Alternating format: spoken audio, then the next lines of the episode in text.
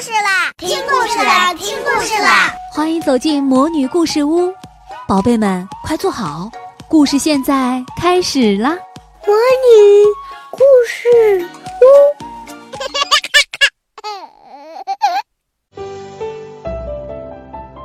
屋，坏脾气的黄河被老汉的黄瓜叫醒了的，结果黄河被劈成了一道缝。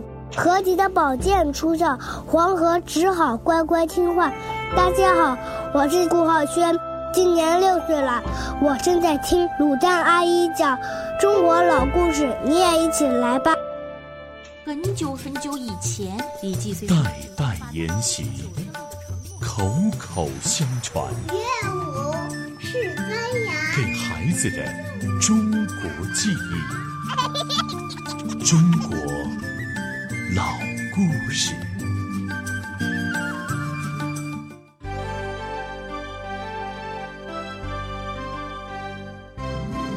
我亲爱的小朋友、大朋友，大家好。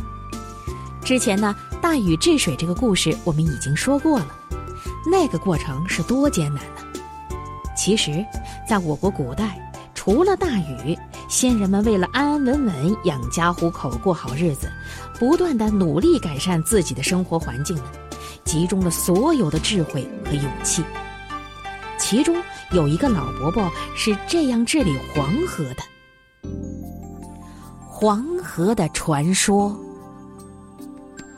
很久很久以前，黄河野得像一匹难以驯服的马，它特别任性，从白天到黑夜都在发脾气。他的吼叫声大的好像要把人的耳朵震聋。黄河两岸的人们拿他一点办法也没有。那个时候啊，宁夏沟壑纵横，就没有一块平坦的田地。什么意思呢？就是到处都是沟沟坎坎、高低不平。同样的呀，也没有一块田能够灌上黄河的水。人们只能在山间啊、地头啊过着刀耕火种、很简陋的农业生产生活。传说，牛首山上住着几户人家，他们每天呢要从山底把水呀挑到山头上去种地，一年忙到头，吃不饱也穿不暖。有一年，有一个七十多岁的老汉在山上种了一些黄瓜。天还没亮呢，他就到黄河里去挑水，一趟一趟的往山上送，给黄瓜浇水。他的肩膀都被扁担压肿了，脚啊也走得起了茧。当看到长得又嫩又甜的黄瓜，老汉就不觉得辛苦了。那一天，老汉累坏了，他就靠在菜园的篱笆上睡着了。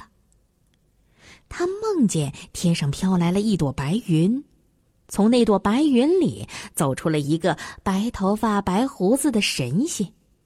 神仙说：“今天会刮两场大风，中午是一阵黄风，能把黄瓜吹蔫儿；下午有一场黑风，能使黄瓜地落。不管刮多大的风。”你都不要把黄瓜摘下来。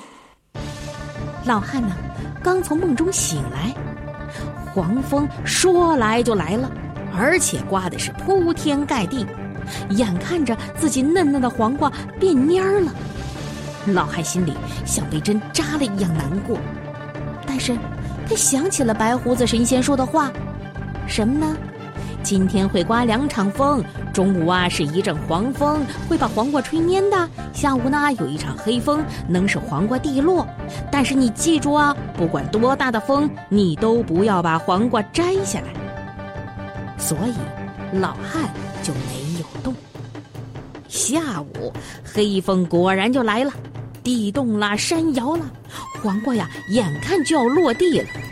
老汉气得摘下来一个黄瓜，使劲的朝黄河里扔去，黄河马上就断了一条线，像被刀切过的一样，老汉也晕倒在了地上。这时，白胡子神仙又来了，他说：“你的黄瓜就是征服黄河的宝贝，它可以叫黄河断流，也可以让黄河听人的话。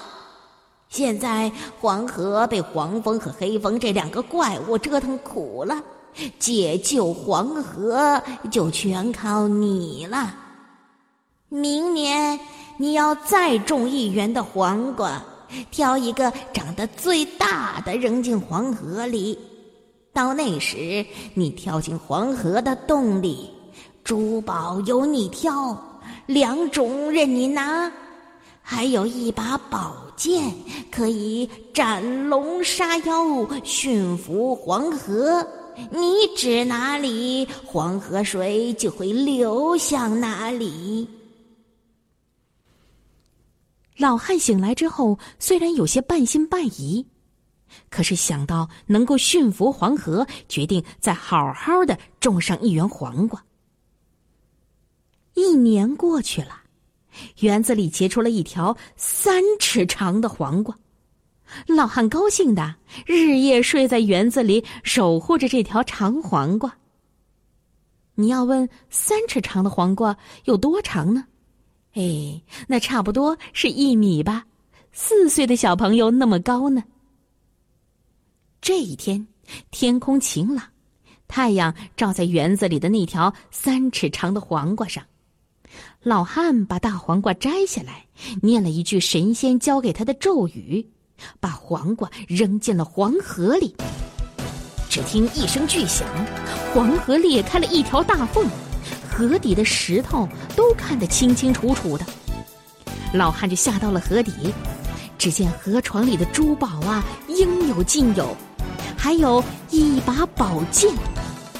忽然，黑风和黄风刮了起来。老汉拿起了江底的宝剑，向着黑风和黄蜂砍去。黑风和黄蜂吓坏了，呜呜的哭着逃到天边去了。老汉把宝剑指向了黄河，大声说：“黄河呀，黄河，你要填满沟沟壑壑，还要让山峰变成平原。”你要浇灌这平坦大地上的每一块田，为大家造福。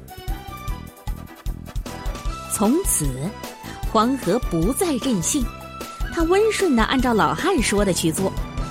三天以后，宁夏变成了一马平川的大平原，居住在黄河两岸的人们开渠造田，用勤劳的双手开创了自己的幸福生活。好，我亲爱的小朋友、大朋友，我们今天的故事《黄河的传说》就为您讲完了。它是选自由亲近母语研究院编著、广西师范大学出版社出版的《中国老故事之人物风物传说二》。我是为你讲故事的鲁大阿姨，感谢你的收听，我们下回再见。